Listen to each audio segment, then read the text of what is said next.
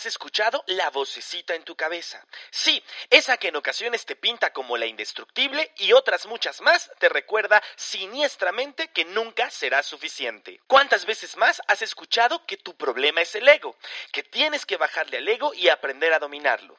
Y puedo prometerte que ni siquiera sabes qué es el bendito ego, dónde está y menos sabes cómo establecer una relación con él. Y es que esta búsqueda por definirte como persona puede estarte volviendo loca y por más que te deconstruyes, siempre termina siendo el ego el que te lleva a preguntarte ¿Quién carajos soy? Soy Adao Villaseñor, coach y conferencista y sobre todo Apasionado del amor propio. en este podcast vamos a netear, vamos a hablar de lo que pasa y a desnudar el alma. Mi propósito, que te reconcilies con tu historia, que venzas al maldito ego Y aprendas a enamorarte de la mujer que hoy eres hasta la raíz. Así que bienvenida y ten presente siempre que Amor propio primero. Gracias, gracias, gracias por escucharme una semana más en un episodio nuevo del podcast Amor Propio Primero el Podcast. Recuerda que estamos disponibles en Spotify y en todas las plataformas de streaming.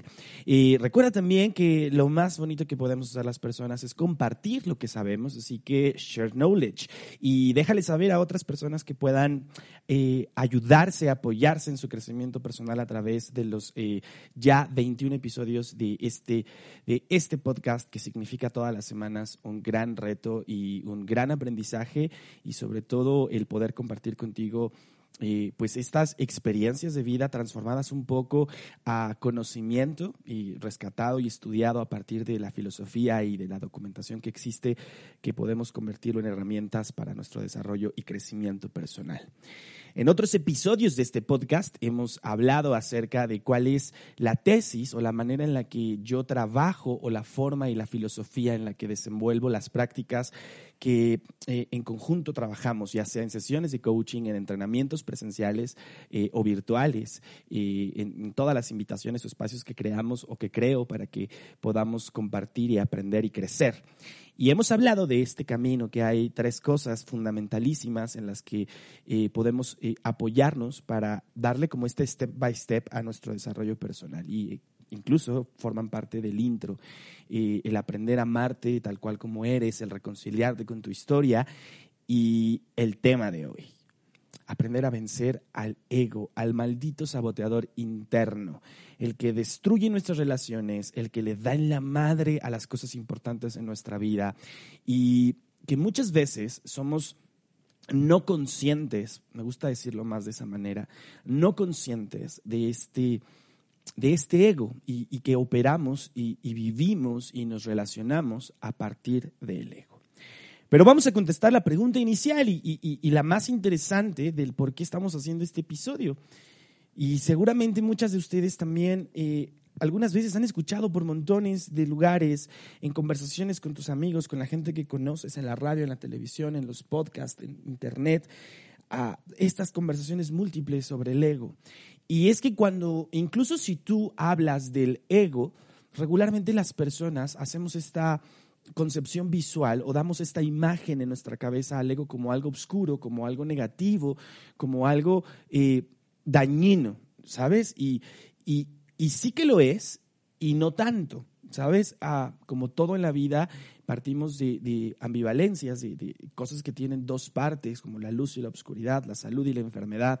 Entonces, el ego también tiene que verse desde ese lugar. Así que, ¿qué es el ego? Y mira, el ego eh, tiene una manera muy sencilla de describirse, incluso hasta puede apoyarte a irle quitando esta capa tan oscura eh, en, tu imaginación o en, la imagen visual eh, que construyes de, de el ego. El ego no es más que una construcción mental de la persona que crees que eres. Sí, o sea, es la forma, la manera en la que te percibes, la forma en la que te autopercibes. Y esta construcción mental de quien yo creo que soy, La creamos inicialmente y tiene su origen desde que somos pequeños, en la, manera en la que vamos desarrollándonos a partir del sistema de creencias del que sea que formemos parte. Recordemos que las creencias son estas estructuras, estos cuentos que escuchamos a partir de que somos conscientes de quién somos y vamos adoptando a lo largo de la vida para darle interpretación a la realidad. Y en esa construcción de estas creencias construimos a este personaje, al ego, a esta percepción de quien yo creo que soy. El objetivo que tiene este ego, y en el 100% de las veces, es protegerte. ¿De qué va a protegerte el ego?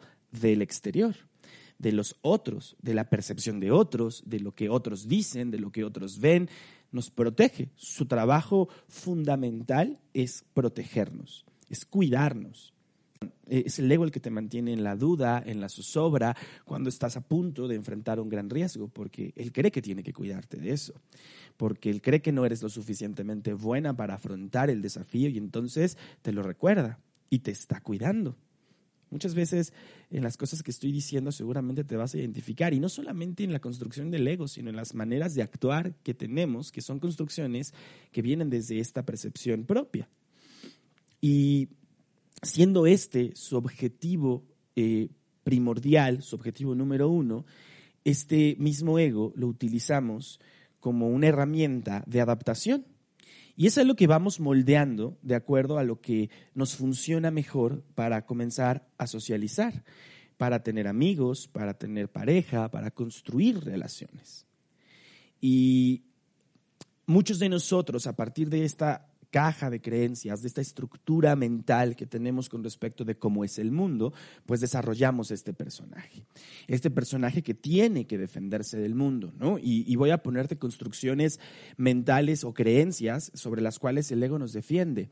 Seguramente muchos de nosotros crecimos creyendo que la vida es difícil, que conseguir un buen trabajo es difícil, que tener cosas buenas necesitan de muchísimo esfuerzo y de trabajo duro, sobre todo para aquellos que venimos de la generación del esfuerzo, donde nos enseñaron que para tener grandes cosas hay que hacer grandes sacrificios.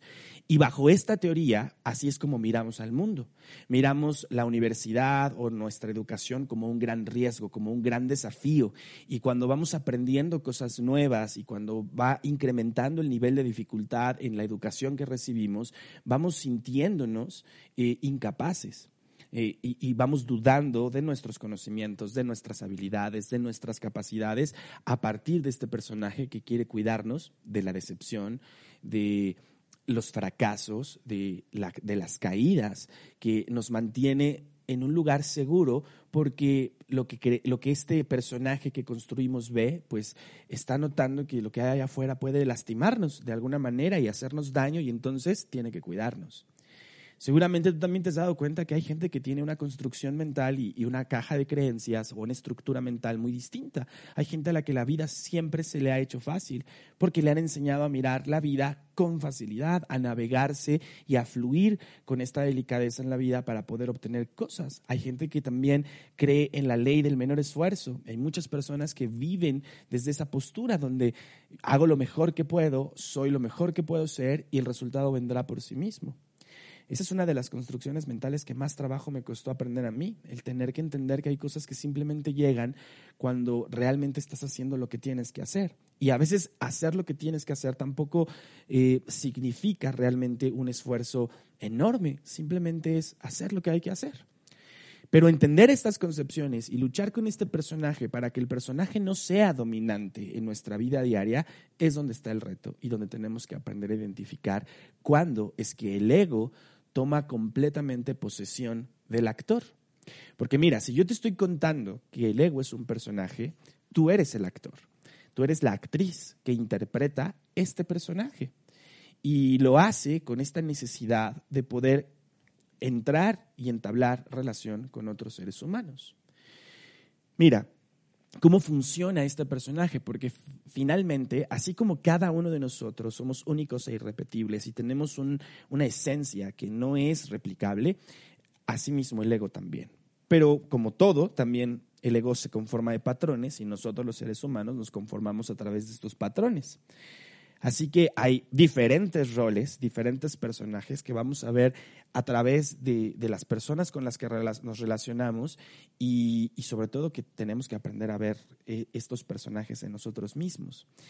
Mira, para mí hay cuatro superpatrones del ego extremadamente identificados. Y son patrones que eh, del ego, eh, cuando tomamos y adquirimos este personaje y nos ponemos en, este personaje, comenzamos a conformar un poco también nuestra personalidad, porque finalmente también somos un poco de eso la mayoría del tiempo.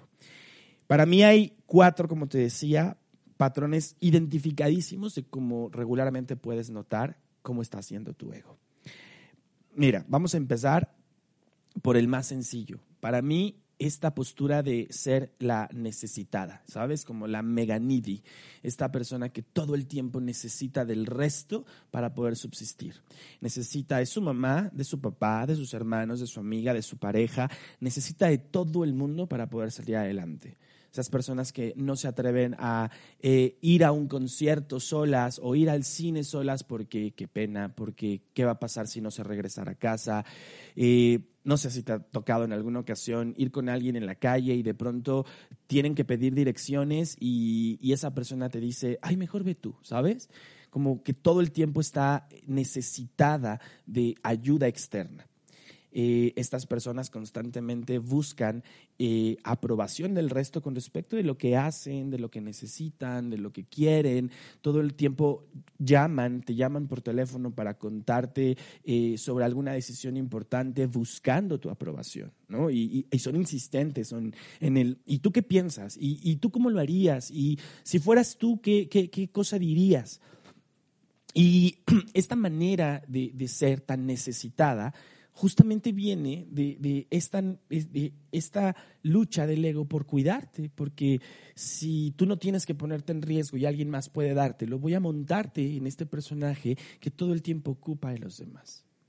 ¿Qué otras personalidades vamos a encontrar que definen eh, cómo está o cómo puede estar siendo tu ego? Espero que con esta descripción de las personalidades que estoy contando, te puedas darle una personalidad a tu personaje del ego y comiences a identificarlo. La intención es que puedas notar cuál de estos patrones te representa mejor para hablar de tu ego.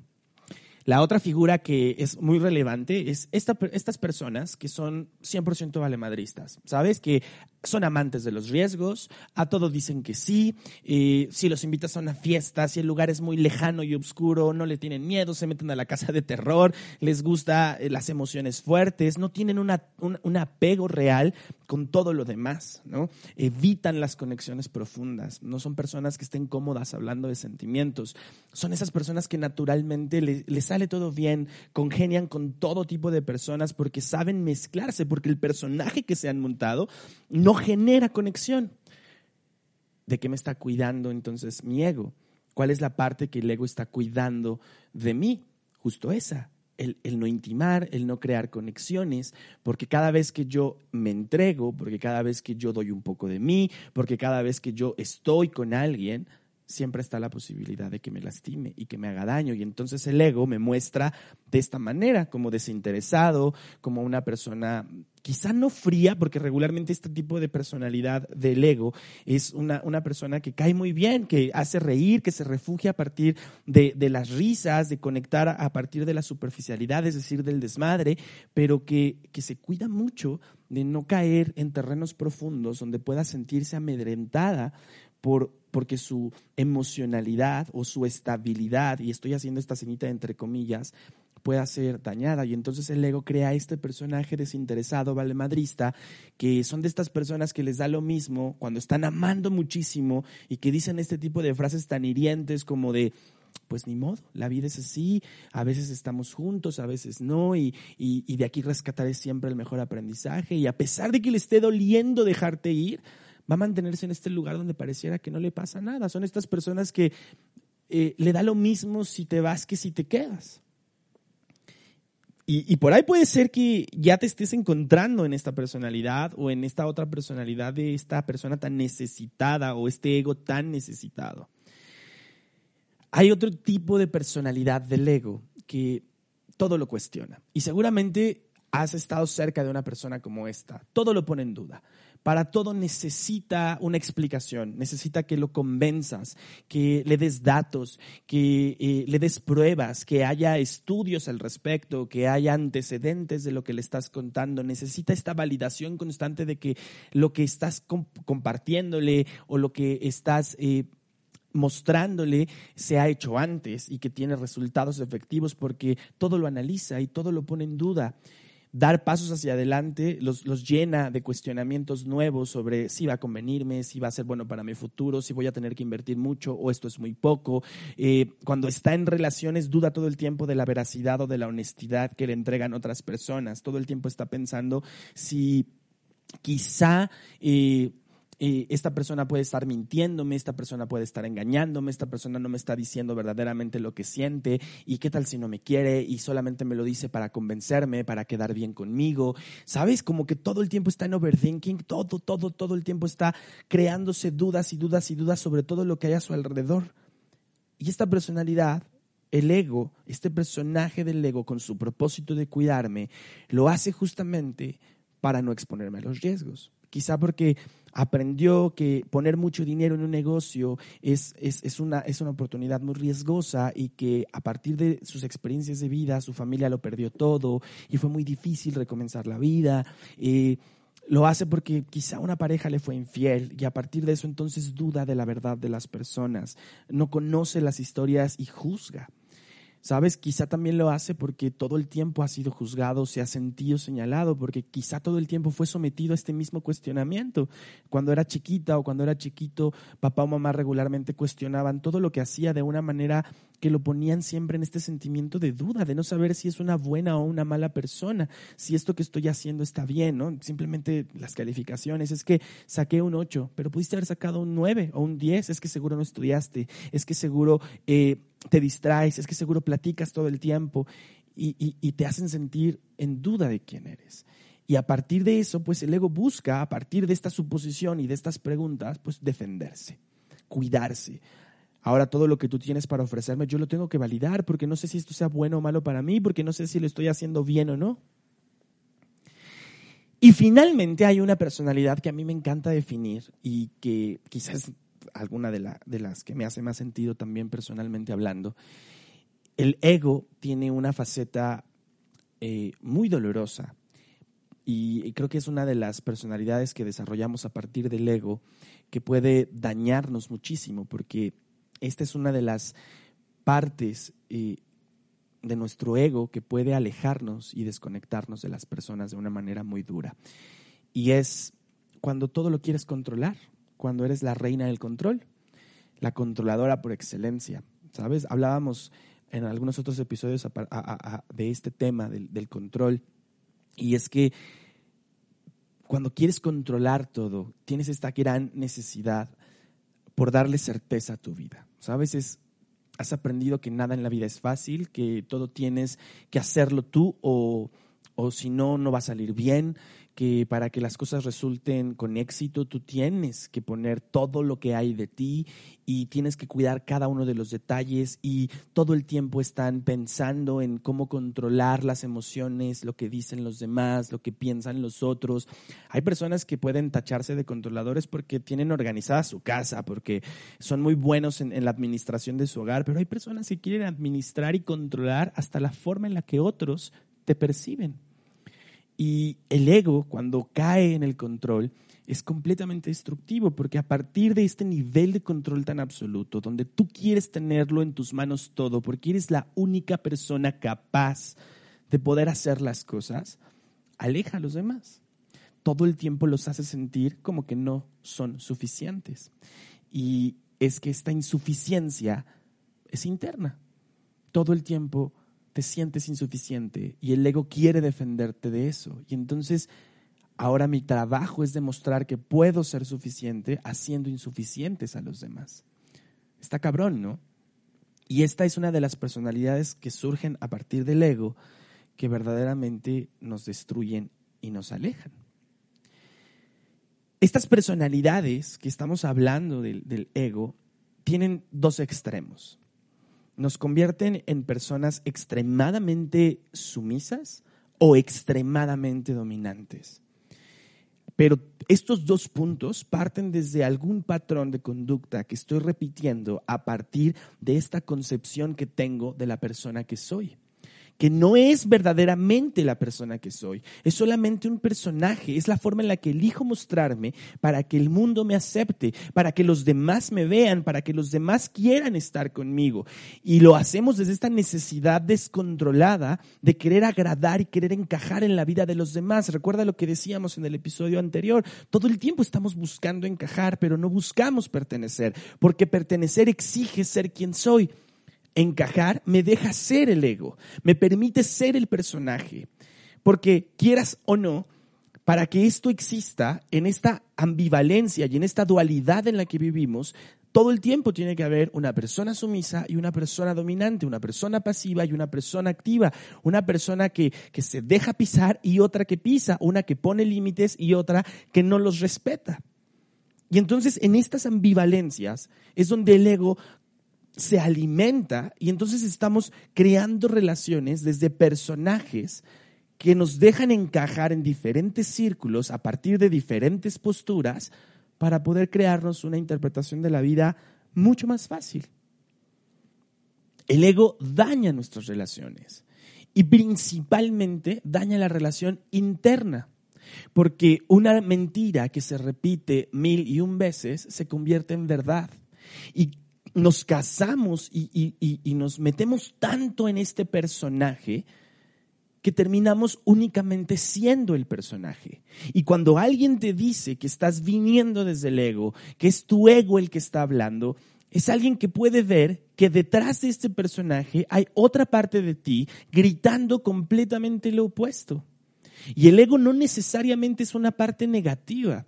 El ego nos ayuda a vencer y atravesar muchas necesidades de la vida los retos más importantes de, nuestra existencia van a venir también soportados y apoyados por el ego. Cuando tú necesitas creerte que realmente lo eres, aunque aún no lo seas, hay una parte de ti que tiene que contarse ese cuento. Y en algún lugar convences al ego para que se lo crea, porque va a cumplir una necesidad, porque no va a encontrar una razón para defenderte y entonces va a apoyarte. Pero hay otras muchas veces, muchas, muchas más de las que nos imaginamos, que es el ego justamente el que te aleja y daña la relación que construyes con los demás, porque te tiene alejada de la relación contigo misma, porque en algún lugar no te deja ser esta mujer. ¿Cuántas veces has estado tirada en el suelo llorando de dolor porque algo ocurrió en tu vida? ¿Sabes? Porque algo salió de la chingada, algo salió como cero esperabas que saliera. Y entonces de pronto quieres creerte o convencerte de no, tú eres más chingona y llorar no hace sentido y el llorar es para las débiles y el llorar es para gente pequeña. Ey, calma, ese es el ego. Es el ego el que te está evitando que tomes conexión contigo, que te permitas sentir el dolor, que te permitas vivenciar el fracaso, porque si no sabes cómo se siente perder, muy probablemente no vas a entender cómo es ganar el juego. ¿Cuántas veces tú misma no has, no has comentado en algún lugar? Es que yo soy súper llorona, yo lloro por todo, soy extremadamente sensible. Y cortea, el resultado de eso es que llorar es una forma de evitar. Es una forma de evitar hablar del problema. Y ese es el ego el que te hace que llores cada vez que hay una situación difícil en tu vida, cada vez que algo no está funcionando y que hay que confrontar y que hay que hablar, tú lloras. Comienzas a llorar y ese es tu ego, porque te llevas a evitar el momento difícil. Otra vez está cuidándote, otra vez está protegiéndote, porque esta vez se supone que tendrías que alzar la voz y decir lo que tú piensas, lo que tú quieres, pero no, lloras. Y luego te quejas porque en las discusiones difíciles, en los momentos de decisión, en tu familia, con tus amigos, en el trabajo, la gente no te considera, no te toma en cuenta porque tú lloras. Acostumbras al mundo a tratarte con pincitas y cuando te das cuenta te encabronas. ¿Observas las maneras en las que el ego reacciona y las maneras en las que el ego funciona? ¿Cómo, somos súper valemadristas en ocasiones con las relaciones con otras personas? ¿no? En, el, en el, bueno, pues si te quieres ir, vete. Yo no soy nadie para defenderte. Yo no soy nadie para pedirte que te quedes. Así es la vida. A veces la gente se quiere, a veces no, y a veces los problemas son más grandes y las relaciones se rompen, aunque por dentro me esté cagando de dolor por decirte, no te vayas. Pero ahí entra el personaje de cuidarme, de exponer mis emociones, porque tengo esta estúpida idea de que si expongo lo que soy, alguien más puede hacerme daño. Y entonces fíjate, el resumen de lo que te estoy contando se resume al precio que pagas por vivir siendo el personaje que el ego dicta, por vivir desde el ego, porque pagas un precio altísimo, la desconexión te estás desconectando de los demás. Te estás desconectando incluso de ti misma.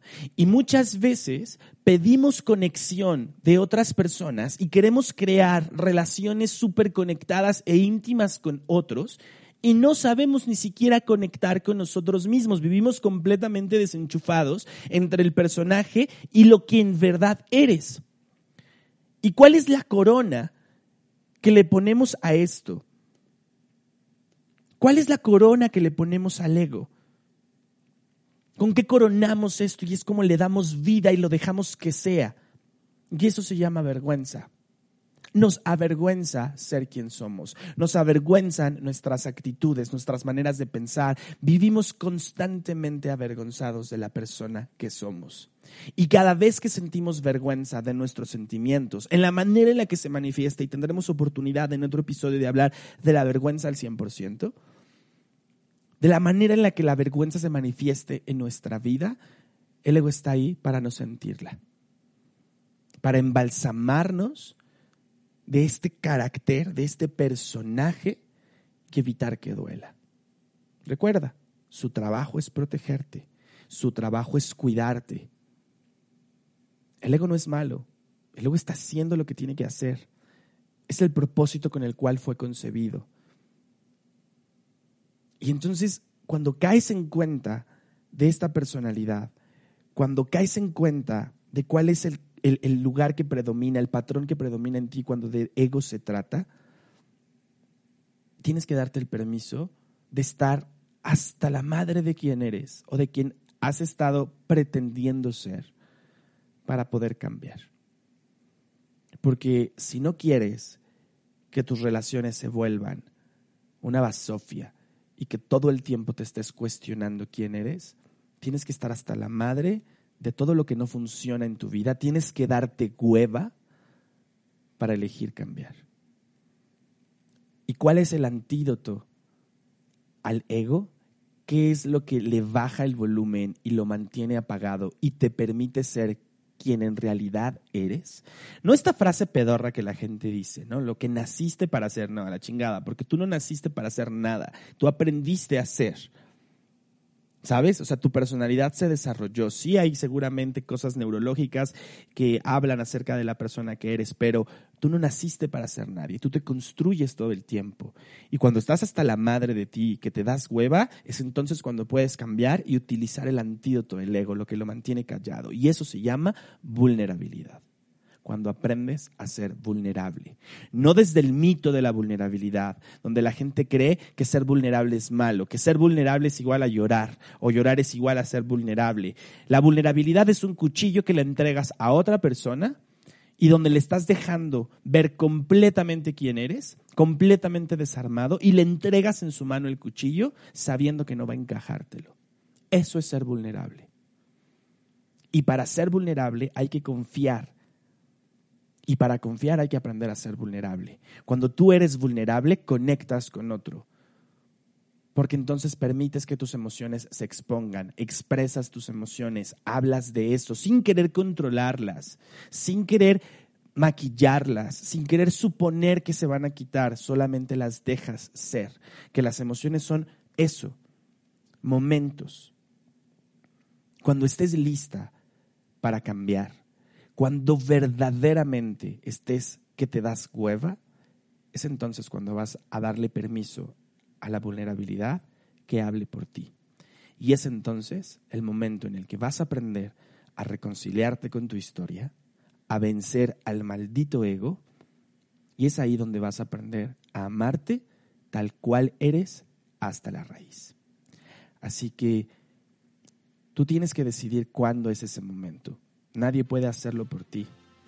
Tienes que estar en ese punto donde no hay regreso, justo el punto sin retorno, donde lo único que quede es mirarte al espejo, mirarte de frente y recordarte que amor propio primero.